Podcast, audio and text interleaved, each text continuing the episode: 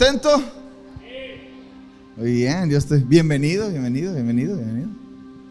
Estamos contentos de estar en casa, de tenerle con nosotros, de disfrutarle. Qué bueno que usted no se dejó vencer por el espíritu de Sabanás y que la lluvia no lo asustó y que usted está aquí fiel, firme, comprometido con el Señor y con su causa, ¿verdad? Ah, quiero continuar con el mensaje de esta serie, Viviendo el Sermón del Monte. Habíamos preparado algunas cosas, pero ayúdenos a orar. Estoy convencido de que cuando algo bueno viene adelante, algo grande se obstaculiza en el presente. He tenido algunas complicaciones en lo que va de la semana con algunas cosas, pero lejos de enojarnos, lejos de asustarnos, lejos de frustrarnos, estamos seguros que algo bueno viene ahí adelante. Y cuando eso suceda, lo vamos a disfrutar. Amén. Mientras, nuestro trabajo es seguir haciendo y nuestro trabajo es seguir creyendo. Amén. Pero bueno, vamos a continuar con esta segunda parte viviendo el sermón del monte. Dile al que está a tu lado, viviendo el sermón del monte. Y hoy nos vamos a centrar a partir del capítulo 5 del Evangelio de Mateo, del verso 3 al verso 12. Del verso 3 al verso 12. No lo voy a leer porque son un montón de versos. Y seguramente usted está un poquito familiarizado con eso. Y si no, puedes ser un poquito curioso como yo y luego buscarle. Puedes ponerle un poquito más gordito, muy. Escucho borroso. Mateo capítulo 5, versos 3 al 12. Tenemos a Jesús hablando acerca de, la, de lo que llamamos la semana pasada como la constitución del reino el Sermón del Monte, capítulo 5, capítulo 6, capítulo 7 del Evangelio de Mateo, son el discurso más largo de Jesús. Y en medio de ese discurso Jesús suelta lo que, diga conmigo, tenía un blanco. ¿Cuál era el blanco de todo este discurso? El corazón del ser humano. Jesús estaba hablando no para establecer una nueva religión, no para establecer un nuevo culto, no para establecer una nueva doctrina. Jesús estaba hablando para sanar el corazón del hombre y mostrarle que hay una nueva forma de vivir. Hay un estilo de vida completamente diferente a lo que Israel y a lo que usted y yo probablemente estamos expuestos. Y Jesús en el Sermón del Monte nos está animando y nos está enseñando cómo debemos amar a Dios porque como dije la semana pasada, si hiciéramos la pregunta y resolviéramos esa pregunta, muchas cosas cambiarían. Y si a ti te preguntaran, ¿amas a Dios? Probablemente dirías, sí, sí, amo a Dios. Pero la siguiente pregunta es, ¿amas a Dios como Él anhela ser amado? ¿O amas a Dios como tú crees que Dios debe ser amado? Y eso es, eso es lo que cambia. Eso es lo que le da sentido a todo lo que hacemos. Resolver la pregunta, ¿amamos a Dios? Sí, amamos a Dios, pero nos esforzamos, pero crecemos en la gracia. Necesitamos de Dios para amar a Dios como Él desea ser amado. Y Jesús está trayendo el reino. Jesús está hablando no de una religión, Jesús está hablando no de una doctrina, Jesús está enseñando acerca de un reino que tiene un rey y además tiene una cultura. Y diga conmigo, nosotros pertenecemos a ese reino. Y nuestra responsabilidad es manifestar esa cultura. Entonces no se trata de si mi religión me lo prohíbe. No se trata de si cambié de religión. No se trata si de ahora ya no hago lo que antes hacía para hacer ahora lo que antes no hacía. Se trata de que ahora pertenezco a un reino y como he sido introducido a un reino que tiene un rey soberano sobre todos los reyes de la tierra, ese reino tiene una cultura. Y si yo pertenezco ahí, mi responsabilidad es vivir de acuerdo al reino. Eso es lo que Jesús está haciendo en el Sermón del Monte. Estableciendo la constitución del reino. Que tenía un blanco directo. El corazón del ser humano. Pero ahora, en el capítulo 5, en el verso 3, Jesús comienza a hablar y comienza a usar una palabra que probablemente tú y yo hemos usado alguna vez. Bienaventurado. Entonces todo este mensaje del verso 3 al verso 12, podríamos llamarlo las bienaventuranzas, ¿sí o no? ¿Alguien ha escuchado eso alguna vez? Podríamos encontrar y describirlo como esto, las bienaventuranzas. Y si pudiéramos enumerarlas, encontraríamos que son ocho. Pero antes de hablar de lo que significa cada una de estas bienaventuranzas, quiero que tú y yo podamos entender lo que significa ser bienaventurado. Antes de saber lo que la bienaventuranza me hace saber, tengo que saber lo que significa ser bienaventurado. Bienaventurado significa bendecido. Bendecido, pero no en una forma material, sino en una forma un poco más elevada. Pastor, ¿qué puede ser más elevado que ser bendecido de forma material? ¿Qué puede ser más elevado que ser bendecido en todas las áreas de mi vida? Bueno, yo creo personalmente que para mí es más importante la otra parte de la que le voy a decir ahora que el que Dios me dé cosas. Porque la otra parte de esta palabra bendecido tiene que ver con aprobado. Dile al que está a tu lado, aprobado. Entonces, si ser bendecido es igual a aprobado, mi deseo, algo personal tiene que ser que Dios me apruebe más allá de lo que me usa. Muchísima gente es usada por Dios, pero yo no sé si son aprobados. Y algunos Dios los aprueba y no necesariamente los usa como a otros. ¿Cuál tiene que ser el deseo de nuestro corazón? Que cuando Dios nos vea, diga, wow, muy bien, pasaste el examen, has sido aprobado. Pablo le dice a Timoteo, procura presentarte delante de Dios como obrero aprobado. Entonces, aquí le va una revelación tremenda. En YouTube usted no va a encontrar esto. Sí, tengo que aprobar, eso significa que puedo reprobar.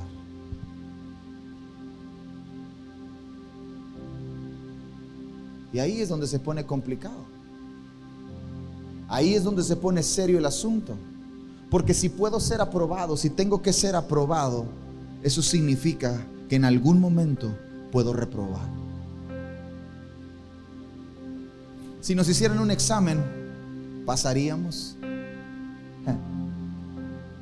Algunos probablemente de panzazo, ¿verdad? Así, safe en la base, barrido. Algunos más. Uno, cuatro, tres. Que era, era horrible cuando en la escuela te presentaban los exámenes y el maestro decía las calificaciones en voz alta. Toño, tres. Y todos ¡ah! Y luego había competencia a ver quién salió más bajo, ¿verdad? Esa era la escuela donde yo iba. Y siempre era un desafío ser aprobado, porque Ser aprobado tiene que ser la meta de nuestra vida. Más allá de todo lo que Dios nos pueda dar. Más allá de todo lo que podamos conquistar. Más allá de todos los lugares a donde podamos ir. Más allá de todas las cosas buenas que podamos vivir. Que el día que usted y yo nos paremos delante del trono de la gracia. Que usted y yo, el día que cerremos los ojos aquí en esta dimensión. Para abrirlos en la eternidad. El Padre nos vea y nos diga bienvenido hijo amado. Lo hiciste bien. Entra en el gozo de tu Señor, ha sido aprobado. Es el desafío más grande de nuestra vida. Y como Jesús sabe eso, entonces enseña cómo tú y yo podemos vivir así. Entonces comienza a hablar de las bienaventuranzas. La primera pobre en espíritu. Solamente le voy a mencionar porque los conceptos, porque tendría que leer los versículos completos y nos van a dar aquí las 2 de la tarde. Pero, ¿se quiere quedar? Pobres en espíritu. El segundo, llorar espiritualmente. El tercero, caminar en mansedumbre. El cuarto, tener hambre y sed de justicia. El quinto, mostrar misericordia. El sexto, abrazar la pureza, el corazón limpio. El séptimo, ser un pacificador. Y el octavo, sufrir persecución. Si, te, si prestas atención a las ocho bienaventuranzas que están en Mateo capítulo 5, del verso 3 al verso 12, si tú y yo prestamos atención a estas palabras de Jesús, nos vamos a dar cuenta de algo extraordinario. Ninguna de estas bienaventuranzas nos habla de comodidad. Porque cuando tú y yo escuchamos en, nuestra mente y en nuestro espíritu la palabra bendecido, inmediatamente pensamos en comodidad. Dios me va a dar para que yo esté cómodo. Pero la realidad es que nuestra aprobación no está ligada a la comodidad, sino a la negación. Las ocho bienaventuranzas que salen de la boca de Jesús, que estoy seguro que salen del corazón de Dios y desde el reino mismo, no me invitan ni me animan a vivir una vida cómoda. Me desafían a vivir una vida de constante negación a negarnos a nosotros mismos. Pablo en Gálatas capítulo 2, verso 20, les escribe a ellos y les dice, ya no vivo yo, con Cristo estoy juntamente crucificado, ya no vivo yo. Qué difícil es en estos días, en el siglo 21, en septiembre del 2022, qué difícil es negarse al yo. ¿Qué desafío más grande es pensar en otros antes que en uno mismo? Qué enorme reto se convierte en poner los intereses y los deseos y el anhelo de alguien más por encima de los tuyos. Porque el grito de esta generación es, ve por ti porque nadie más lo va a hacer. Tú tienes que ver por lo tuyo. Y si prestas atención a las ocho bienaventuranzas, te vas a dar cuenta que es un camino no de comodidad, sino es un camino de negación. No se trata de ti, se trata de Él. No se trata de que Toño crezca, se trata de que Jesús sea formado en nosotros. Cuando tú y yo aprendemos a recorrer este camino de constante negación, entonces tú y yo creceremos en madurez y creceremos en amor. Qué necesaria es en estos días la madurez. Por todo el mundo te topas con creyentes inmaduros. Pero si el camino de negación es lo que me hace crecer en madurez, entonces los inmaduros recorren otro camino. Alguien dijo esto. El negarnos a nosotros mismos es la manera de dominar al mundo. ¿Quiere usted conquistar todo lo que está a su alrededor? Niéguese a usted mismo. Niéguese a usted mismo. Escoja a otros antes que usted. Ayude a otros, sirva a otros, bendiga a otros, levante a otros, anime a otros. Y entonces usted va a conquistar. La meta de todo seguidor de Jesús. Mateo capítulo 5, verso 48 y 49, Jesús termina describiendo cuál es la meta de todo este sermón, de todo esto, de todo este principio del sermón, el capítulo 5, de todo esto, la meta de todo seguidor de Jesús tiene que ser parecernos cada vez al Padre. Mateo capítulo 5, verso 48. Jesús dice, sean perfectos como su Padre también lo es. Pastor, pero ¿quién en la vida puede ser perfecto? Nadie en esta vida es perfecto. Porque nadie en esta vida quiere negarse. ¿Quiénes van a recorrer ese camino? Los que aprendan a vivir una vida de constante negación.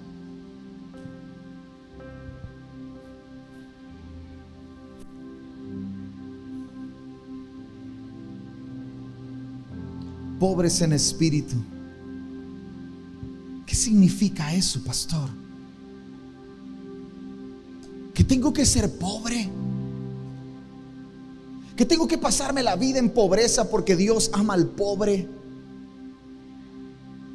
Que no puedo tener cosas, pastor, no significa eso, que tengo que ser pobre. No. Pobres en espíritu está ligado a una necesidad constante de Dios. Quien es pobre en espíritu, ¿cómo se ve un pobre en espíritu? ¿Cómo se ve alguien que es aprobado en pobreza en espíritu? Es alguien que constantemente reconoce su necesidad de Dios. ¿Cuántas veces tú y yo nos encontramos en la línea entre reconocer nuestra necesidad de Dios y caminar en nuestra autosuficiencia. Caminar en nuestra independencia. México está por celebrar la independencia de México, ¿verdad? Y ese mismo espíritu se ha metido a la iglesia y se ha metido a nuestra generación. Tú no necesitas de alguien más, tú puedes. Cuando la realidad es que yo soy aprobado, cuando reconozco mi constante necesidad de Dios. No necesito a Dios hoy. Necesito a Dios por todo lo que yo viva.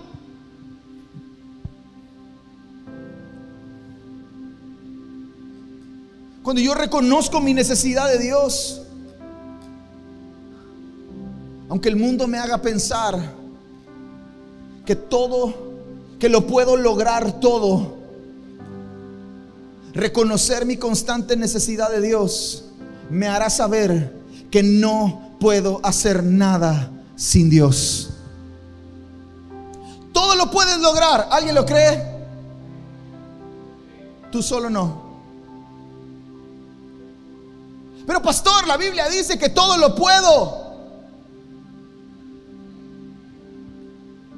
¿Se acuerda? Todo lo puedo. Todo lo puedo. Entonces si no estoy en Cristo, no puedo nada. La única condición para que yo pueda lograr todo en mi vida es reconocer que necesito a Dios. Y cuando yo reconozco que necesito a Dios, entonces me convierto en alguien pobre en espíritu, porque no puedo solo. Necesito a Dios. Y cuando entonces reconozco eso, puedo dar un paso hacia la segunda bienaventuranza llorar espiritualmente.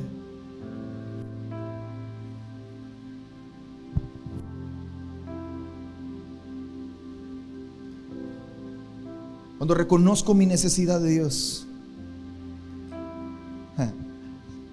entonces reconozco mi condición.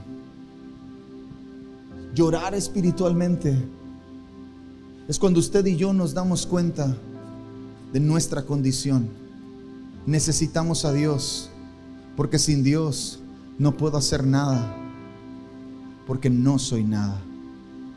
Isaías capítulo 6, verso 5. Isaías está teniendo una visión y ve al Padre sentado en el trono y cómo sus faldas llenan el templo. Y cuando ve todo eso, Isaías dice, ay de mí, que soy hombre de labios inmundos, que ha vivido en una nación contaminada. Ay de mí, cuando tú y yo vemos a Dios inmediatamente, cuando tú y yo reconocemos nuestra necesidad de Dios, inmediatamente reconocemos nuestra condición. Y cuando tú y yo reconocemos nuestra condición, algo se tiene que quebrantar. Y entonces, escribiendo esto, entendí lo que le dije la semana pasada que no entendía. ¿Por qué cuando Dios se acerca siempre lloro? Ahora lo sé. Reconozco mi necesidad. Me reconozco como un pobre en espíritu que necesita de Dios constantemente porque veo mi condición. Sin Dios yo no tengo nada. Sin Dios yo no puedo nada. Sin Dios yo no soy nada. E inmediatamente algo dentro de nosotros se quebranta. Y aunque mis ojos lloran, es mi espíritu el que está quebrantado porque se mira tal y como es. Necesitamos a Dios. Cuando entonces reconocemos nuestra necesidad de Dios y comenzamos a llorar espiritualmente, porque vemos nuestra condición, nuestra actitud cambia inmediatamente. Entonces tú y yo podemos caminar en mansedumbre. Somos mansos, pero no mensos, decía uno por allá. Y el caminar en mansedumbre es una actitud de humildad. Pero ¿quién puede caminar en una actitud de humildad sino aquel que reconoce su condición? Sino aquel que se sabe que no puede. Sino aquel que sabe que no puede sin Dios. Sino aquel que reconoce que sin Dios no estaría en el lugar que está. Entonces inmediatamente tu actitud cambia. Tu actitud se convierte en una actitud humilde y apacible. Alguien definió humildad y mansedumbre como el poder restringido. Cuando Jesús está parado frente a Pilatos y le dice, a ver, dinos que tú eres el Hijo de Dios.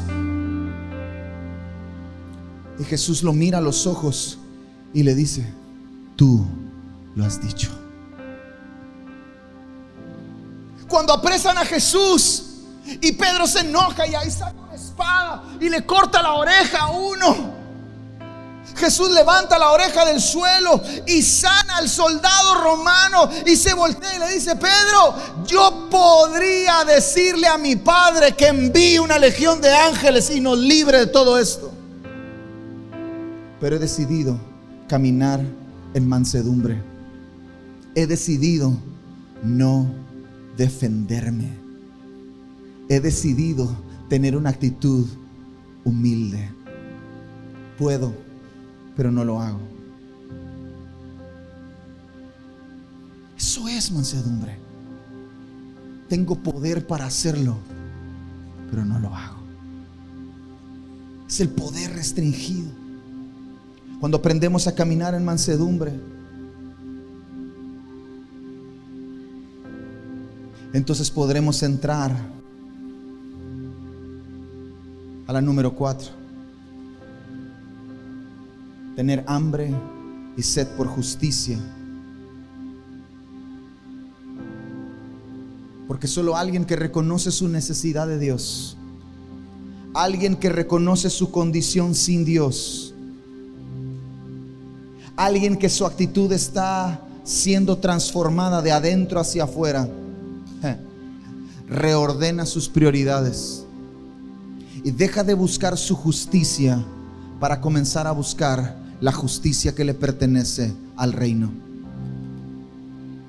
Hace una, hace una prioridad la búsqueda del reino de los cielos.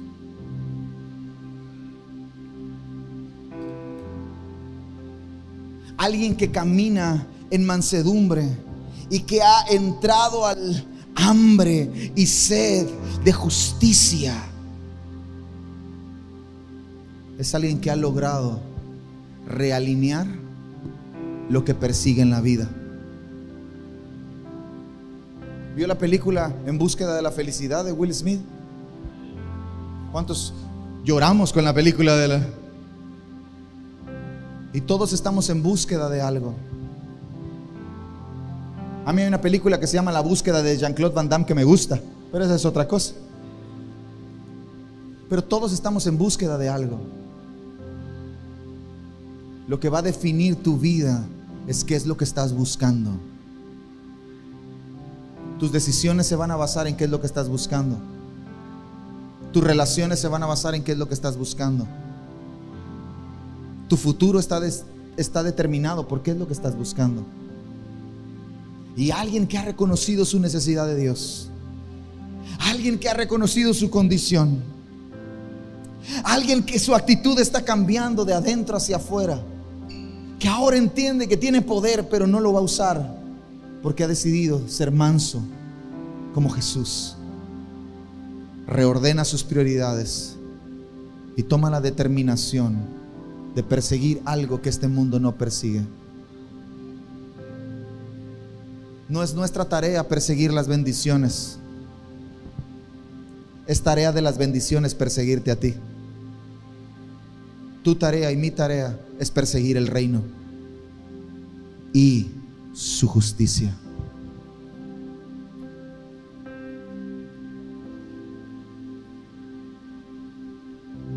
Hambre y sed de justicia.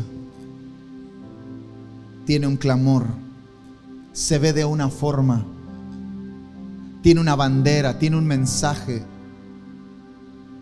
Jesús, tú eres mi prioridad que tiene hambre y sed de justicia. No es sed de venganza. Porque muy probablemente lo que para ti y para mí es justicia, para Dios no lo es. Quizás lo que nosotros creemos que es justicia en nuestro interior tendría otro nombre, probablemente venganza. Pero alguien que tiene el clamor, Jesús, Tú eres mi prioridad. Va a poder guardar las manos cuando Él haga justicia. Es su justicia la que buscamos, no la nuestra.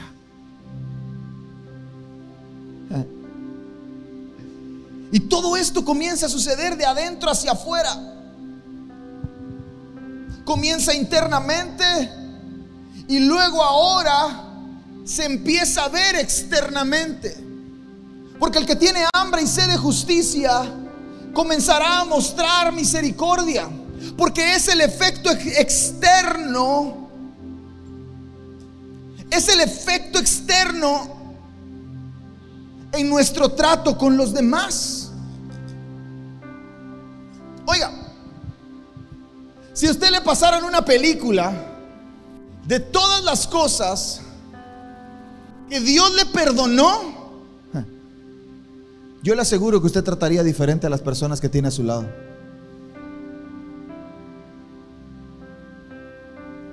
Porque cuando yo reconozco mi necesidad de Dios, reconozco mi condición, entiendo que Dios está haciendo algo de adentro hacia afuera entonces mis prioridades cambian. Comienzo a clamar, Jesús, tú eres mi prioridad. Entonces mi trato para las personas va a ser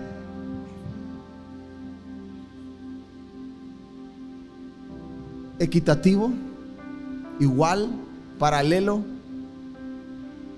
parecido, similar al trato que Dios ha tenido conmigo.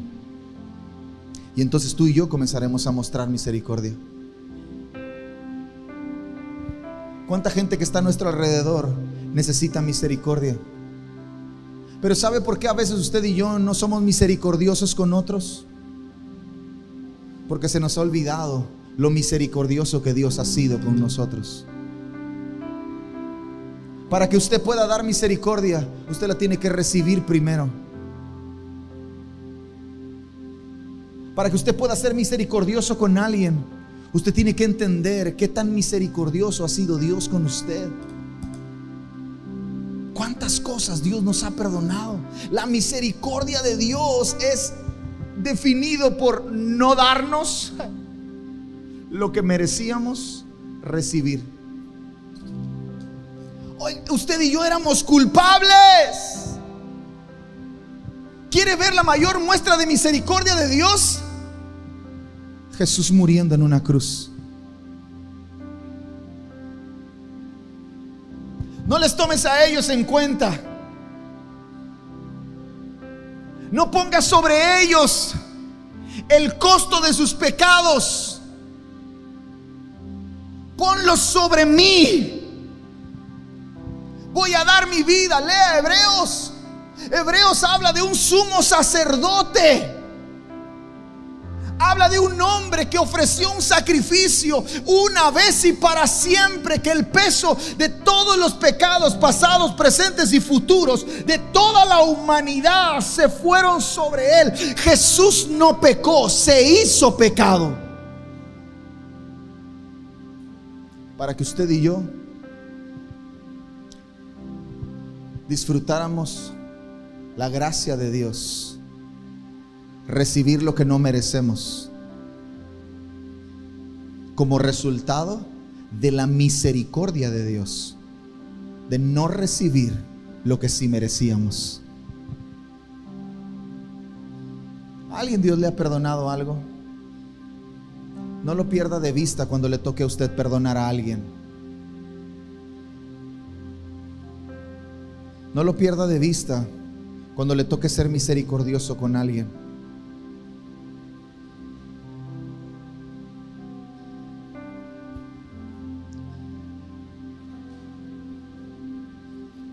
Es el fundamento del Evangelio. Yo era culpable y Dios tuvo misericordia de mí.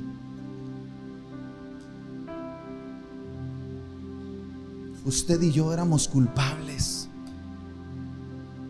Y Dios tuvo misericordia de nosotros.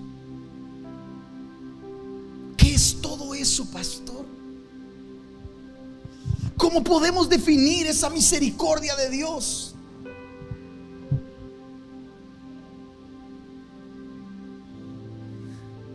Es un amor extravagante. ¿Qué tanto de tal ¿Sí sabe lo que sigue después de ese de tal? ¿Qué sigue? De tal, de tal, de tal, de tal manera. Amó. No sé si alguien está recibiendo eso en su corazón. Pero yo mientras escribía esto dije, Dios mío, ayúdanos. Yo no quiero llegar allá con un montón de medallas y un montón de cosas hechas y que al final no apruebe el examen. Yo quiero aprobar, aunque no haga nada aunque no vaya a ningún lado, aunque no conquiste nada, aunque no logre nada, aunque nadie sepa mi nombre, aunque todos se olviden de mí, no me importa. Lo único que quiero es que cuando tú me veas, tú me apruebes.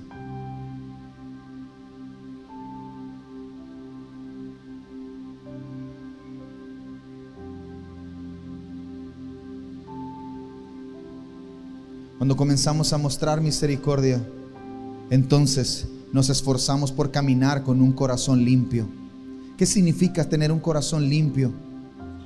Ser sincero. Tener un enfoque y una sola postura en el corazón. ¿Cuál? Amar a Dios. Amamos a Dios. Amo a Dios. Solo hay una postura en mi corazón. Amo a Dios. Porque amo a Dios, amo a mi esposa. Porque amo a Dios, amo a mis hijas. Porque amo a Dios, le amo a usted. Amo a Dios. No quiero lastimar su corazón. No quiero entristecer su corazón. No quiero dañar su corazón. No quiero dañar nada. Aunque entiendo perfectamente que nada hará, nada de lo que yo haga hará que él cambie lo que siente por mí. Nada, pero no quiero abusar de eso.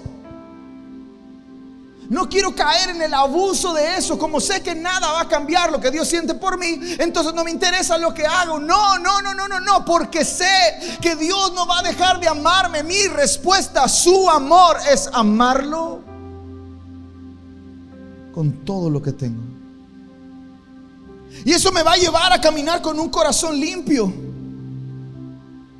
Ah, me hará entender que lo interno es más importante que lo externo.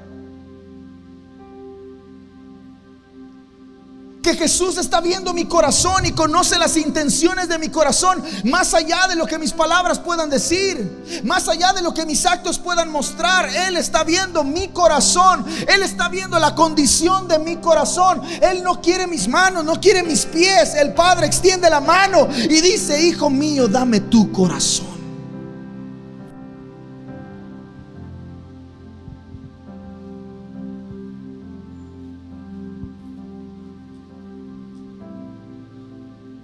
Tengo que tener cuidado.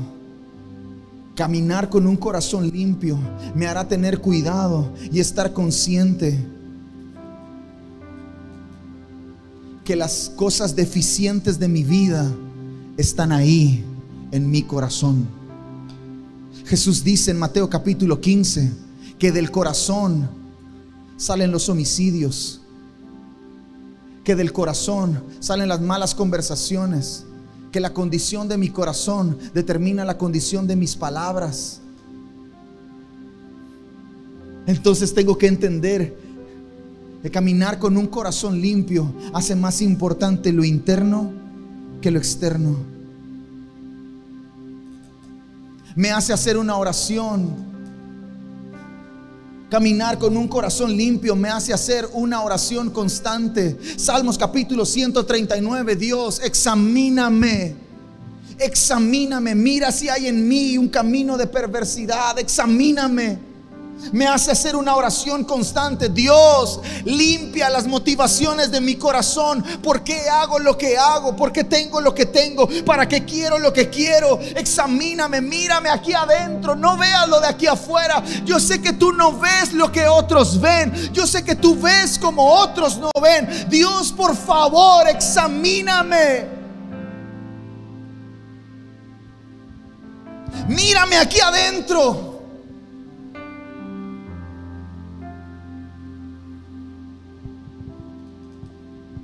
Cuando tú comienzas a caminar así, estoy seguro que tú y yo nos convertimos en lo que el profeta Jeremías dice, si entre sacares lo precioso de lo vil, serás como mi boca.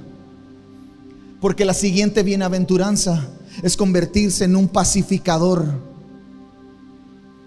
quien tiene un corazón limpio, quien ha llegado hasta allá, hasta el corazón limpio. Ahora el deseo de su corazón es hablar lo que Dios habla, es ver a las personas como Dios las ve, es sentir por las personas, por los otros lo que Dios siente por otros. Entonces se va a encargar de caminar en lo que Dios anhela y desea y hace por toda la humanidad. Uno reconciliarlos con Él Pablo escribe y dice, antes éramos enemigos de Dios, ahora somos amigos. Ah, Pablo también escribe, en Cristo Él decidió reconciliar todas las cosas.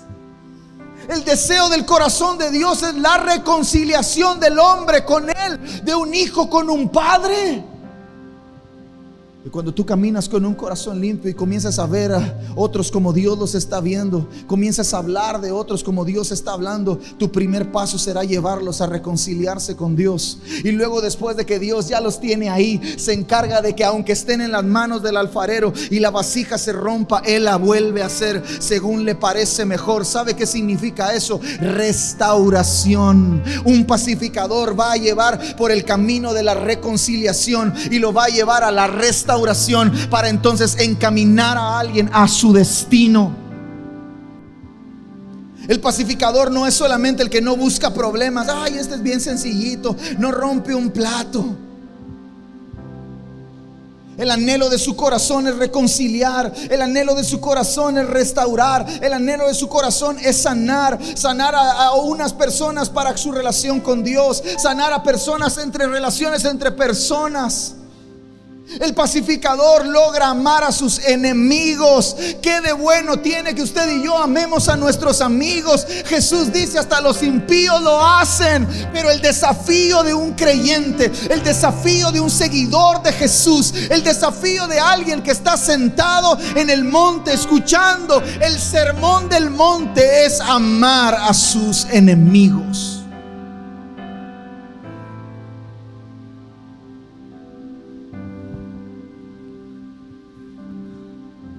Sí, pastor, yo lo amo.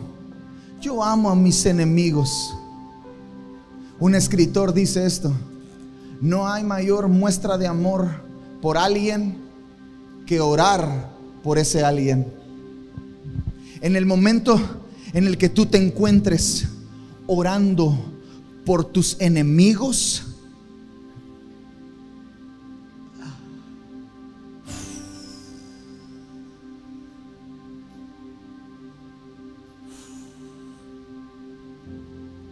tú y yo habremos entrado en una dimensión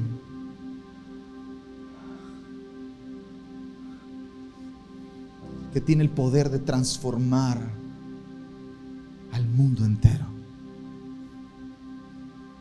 No solamente amarlos, orar por ellos, orar por mis enemigos, orar por los que me persiguen.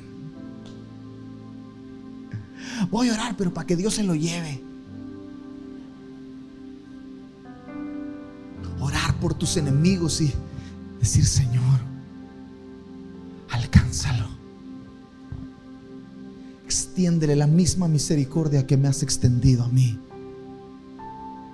Que te pueda conocer como ahora yo te estoy conociendo. Cuando tú te encuentras ahí,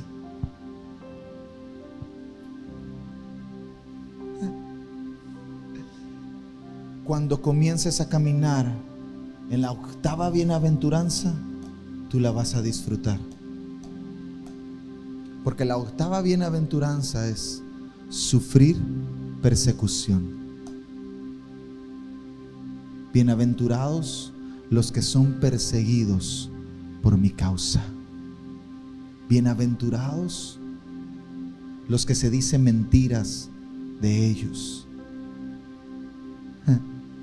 Cuando tú entras ahí, después de haber recorrido el camino, pobre en espíritu, llorar espiritualmente, caminar en mansedumbre. ¿Qué sigue? Corazón limpio. ¿Qué sigue? Pacificador. Y ahora estoy en sufrir persecución.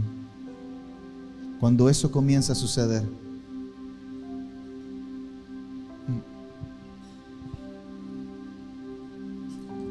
tú entenderás lo valioso que es ir en contra del sistema. Tú entenderás lo importante que es mantenerte firme. Entenderás lo importante que son tus principios y la constitución del reino al que pertenecemos, que no es negociable.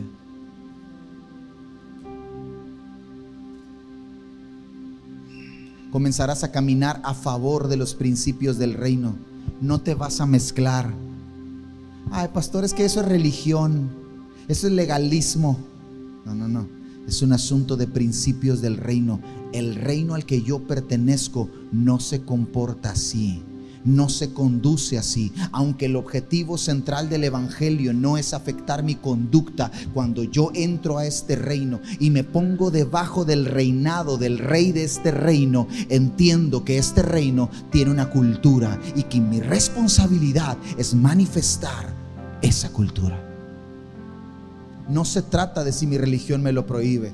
No se trata de si me conviene o no me conviene hacerlo. No se trata de que todo me está permitido, pero no todo me es lícito. No se trata de que, de que todo puedo hacer, pero no todo me conviene. Esas cosas ni siquiera entran en la mente de alguien que ha comenzado a caminar en el sermón del monte. Esas cosas no entran en el corazón ni en la mente de alguien que ha decidido recorrer este camino de constante negación, porque sabe, que sabe, que sabe que es su responsabilidad vivir de acuerdo al que no es negociable. Para mí eso no es negociable.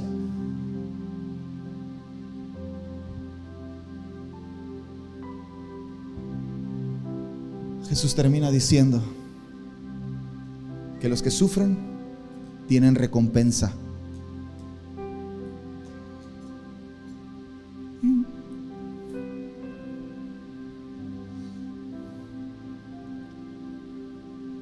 Si en algún momento, cuando comiences a sufrir, cuando comiences a padecer, comiences a pensar que estás solo, yo quiero decirte que no es así. Que hay una larga lista de héroes que decidieron recorrer el camino de la negación para ser aprobados por Dios y que en tu sufrimiento no estás solo. No importa qué tan difícil sea, no estás solo. No, importa qué tan complicado se vea, no estás solo. Dios está contigo y hay una gran nube de testigos con sus ojos sobre ti, esperando a ver cómo vas a responder. Y las ocho bienaventuranzas no están completas sin el mensaje de la sal y la luz los versos siguientes, el verso 17 al verso 19. Entre el verso 12 y el verso 17 Jesús comienza a hablar de la ley. Y él dice que no vino a cancelarla, no vino a no cumplirla, sino vino a, yo lo diría de esta forma, a poner un poco más alto el asunto. Porque antes la ley estaba sobre los actos. Ahora las bienaventuranzas están sobre el corazón, las intenciones. Ahora ni siquiera tienes que hacer, ahora solamente compensar. Para mí eso está acá arriba. La ley me hacía culpable si yo hacía. Ahora Dios pesa las intenciones de mi corazón. Y Jesús viene a decir eso. Y termina, porque yo me imagino la cara de todos así como que, ya les dijo que van a sufrir, que los van a perseguir, que tenían que ser pobres en espíritu, que iban a llorar, que tenían que pacificar, que, que tenían que reordenar sus prioridades. Y la cara les empezó a cambiar. Y termina diciéndoles, hey, pero ustedes son la sal y son la luz de este mundo. Y la sal tiene la característica de preservar y dar sabor. Y la luz tiene la característica de dar dirección y dar vida. La luz era la vida de los hombres, dice Génesis. Y Jesús termina cerrando este mensaje en Mateo capítulo 5 diciendo acerca de la grandeza, de lo que alguien podría ser grande, cómo alguien podría ser grande dentro de este reino. Me imagino que estaba viendo el corazón de todos, porque en el fondo del corazón de todos nosotros eso es lo que queremos. Queremos ser grandes, queremos ser recordados, queremos que nuestra vida cuente, queremos que nuestros años valgan y que no solamente la vida nos pase de largo. Queremos que cuando ya no estemos alguien hable bien de nosotros. ¿Sí o no? Soy el único loco que piensa así. ¿Verdad que no? Todos queremos eso. Y Jesús está viendo eso. Ah, yo sé que ustedes quieren que la historia les recuerde. Les voy a dar la clave de cómo puede esto suceder. Cómo la historia les va a recordar. Cómo alguien va a hablar de ustedes cuando ya no estén. El secreto de la grandeza está en ser aprobado. El secreto de nuestra grandeza está en que Dios nos apruebe. Véngase todo el equipo.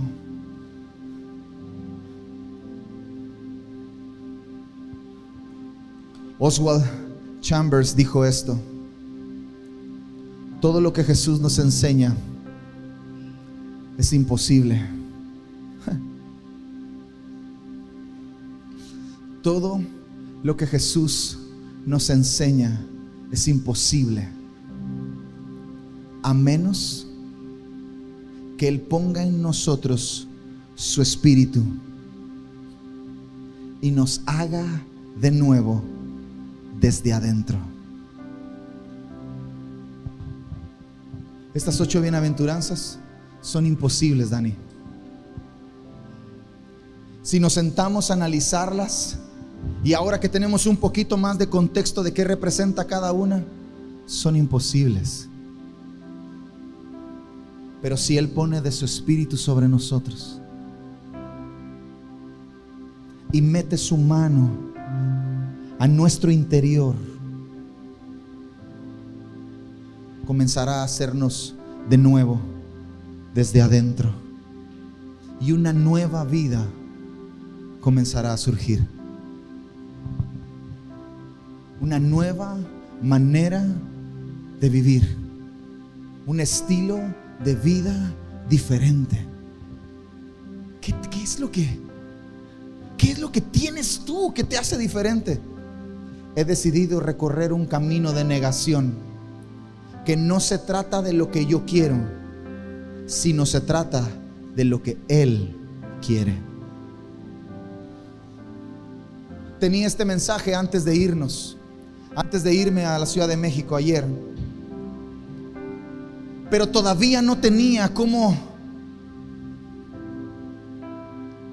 cómo ponerle el broche final.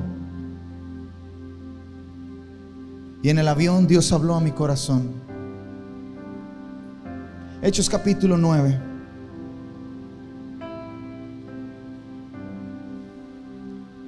Verso 1.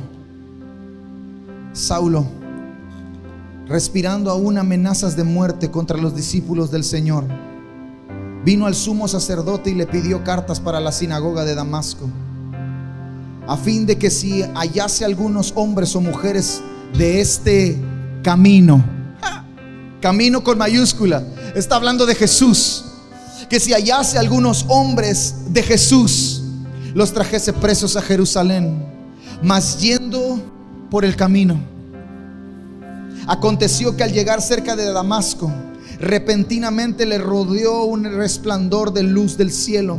Y cayendo en tierra oyó una voz que le decía, Saulo, Saulo, ¿por qué me persigues?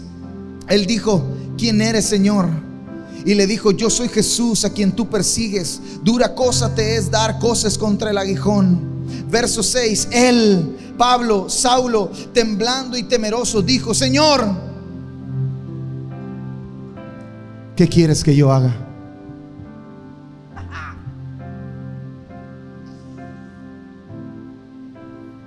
Quien ha tenido un encuentro real con Jesús, quien tiene una revelación real de Jesús, empieza a recorrer el camino de la negación con una cosa, que es lo que tú quieres. Yo quiero ir a Damasco y agarrar a unos cuantos y meterlos a la cárcel. Pero ahora que te he visto, no se trata de mí, se trata de ti. ¿Qué es lo que tú quieres? Quiero vivir la vida que tú quieres que yo viva. Quiero caminar como tú quieres que yo camine. Quiero ser quien tú quieres que yo sea. Quiero darte lo que tú quieres recibir. Quiero hacer lo que tú quieres que yo haga. ¿Qué quieres que yo haga? Y el Señor le dice, Saulo, levántate, ve a la calle derecha, porque ahí se te dirá qué es lo que tienes que hacer. Dios siempre tiene una palabra y un mensaje para quienes están dispuestos a recorrer el camino de la negación. ¿Qué es lo que tú quieres? ¿Quieres que reconozca mi necesidad de ti? Señor, tengo que renunciar a mi independencia. Tengo que renunciar a mi autosuficiencia. Tengo que reconocer que sin ti no puedo solo. Y eso arranca todo. Y cuando usted esté en el sufrimiento, bienaventurados los que sufren persecución, cuando usted esté ahí, usted volverá al Señor. Reconozco que sin ti yo no puedo resistir esto.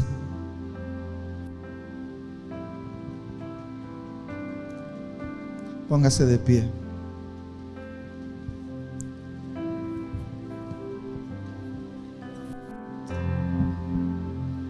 ¿Qué quieres que yo haga?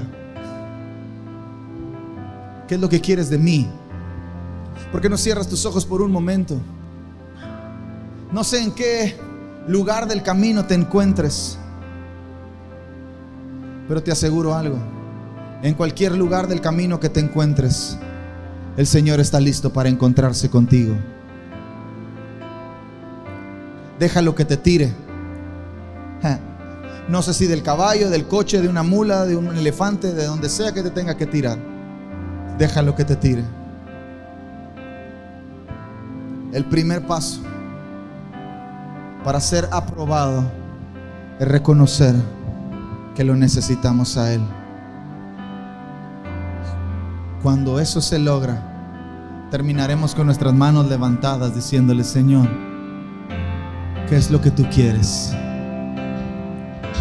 ¿Qué quieres que yo haga? ¿Qué quieres de mí?